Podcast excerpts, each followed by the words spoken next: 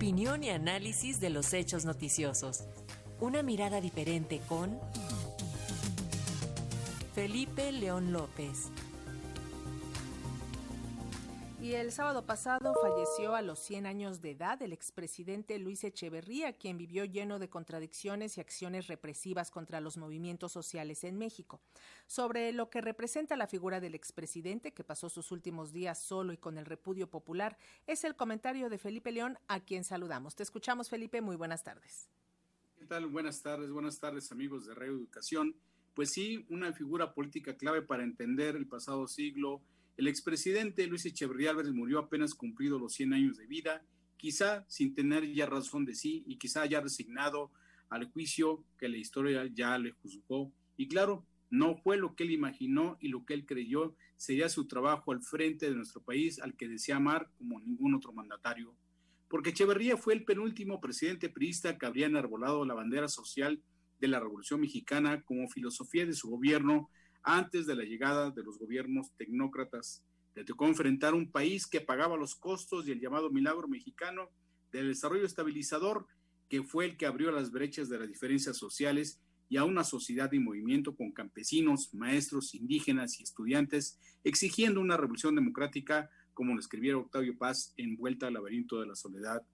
El país del echeverrismo fue uno que corrió en medio de la etapa más burda de la Guerra Fría, cuando la paranoia política hacía ver en cada disidente o cada agitador una operación de la CIA o de la KGB, o sea, un manotazo del imperio yanqui o la intromisión de los comunistas rusos o chinos. Por eso la política interna y la política externa fue tan contradictoria. Se hacía amistad con los comunistas del exterior para curarse en salud de los revolucionarios mexicanos que eran perseguidos y desaparecidos, pero al tiempo servía como beneplácito la salutación de los gobiernos estadounidenses, lo mismo que los soviéticos, los chinos y los cubanos acusado de populista por abrir las arcas nacionales a programas sociales, educativos y de desarrollo urbano, incluso de su inclinación socialista, también fue señalado de haber sido un instrumento político de estadounidense, un agente de la CIA y de haber sido el encargado de darle una válvula de escape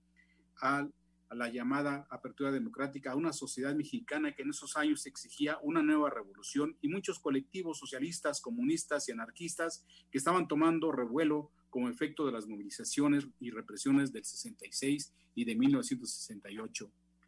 En lo positivo, bajo su gobierno, gracias a Echeverría, se creó el Fondo Nacional de Desarrollo Turístico, el FONATUR, con lo que se fortalecieron los proyectos que hoy son polos de desarrollo importantes como Cancún, Manzanillo y Los Cabos, además, claro, de Acapulco, Nayarit, además de instituciones tan relevantes como el FONACOT, el Infonavit, el CONACIT, la UAM, que es la Universidad Autónoma Metropolitana, el Consejo Nacional de Población, entre otras, y leyes como la primera ley del IMSS del 73 relativa a las pensiones y enfrentar la economía con un Instituto Mexicano de Competencia Económica y prepararlo para preparar al país para el fin de los acuerdos de Bretton Woods y llevarlo a un nuevo entorno político y económico global. En lo político, pues están los análisis duros de Daniel Cosío Villegas, de Octavio Paz, de Enrique Krause, Carlos Monsiváis, Julio Scherer y Gabriel Said, quienes en sendos ensayos descubrieron su estilo personal de gobernar, de imponerse y de dejarse influenciar por quienes incapaces de darle la contraria, tenían que mostrarse más echeverristas que el propio Echeverría. Pocos historiadores tienen duda de su papel en la matanza del 2 de octubre del 68, del 10 de junio del 71, del golpe Excelsior de Scherer, de la sumisión de la mayoría de la prensa oficiosa y de sus intelectuales, con gloriosas excepciones que no dudaron en enfrentarlo y acusarlo de excesiva concentración de poder y de una viciosa eh, forma déspota de su persona, como lo fueron Daniel Cosío Villegas, quien en su estilo personal de gobernar apuntó que la característica principal de nuestro sistema político es un presidente de la República dotado de facultades y de recursos ilimitados, y esto lo convierte fatalmente en el gran dispensador de bienes y favores, aún de milagros y de claro, de, de quien los da sin recibir nada a cambio, tiene que ser aplaudido sin reserva, pues la crítica y la maldición solo pueden y deben recaer en quien quita en lugar de dar. Gabriel Said asestó dos golpes maestros, uno en el 18 de brumario de Luis Echeverría, a quien acusó el despilfarro y la egolatría del mandatario, y el más duro, que es poco conocido, que es el escenario del fin del PRI, en el que describía que el perfil de estos mandatarios de entonces era que en México nadie puede dar un golpe de Estado con mayor facilidad que el presidente de la República y que seguramente lo hará si llega a necesitarlo, adelantándose a cualquiera. Las ineptitudes presidenciales que provocaron la rebelión del 68 no terminaron en ningún general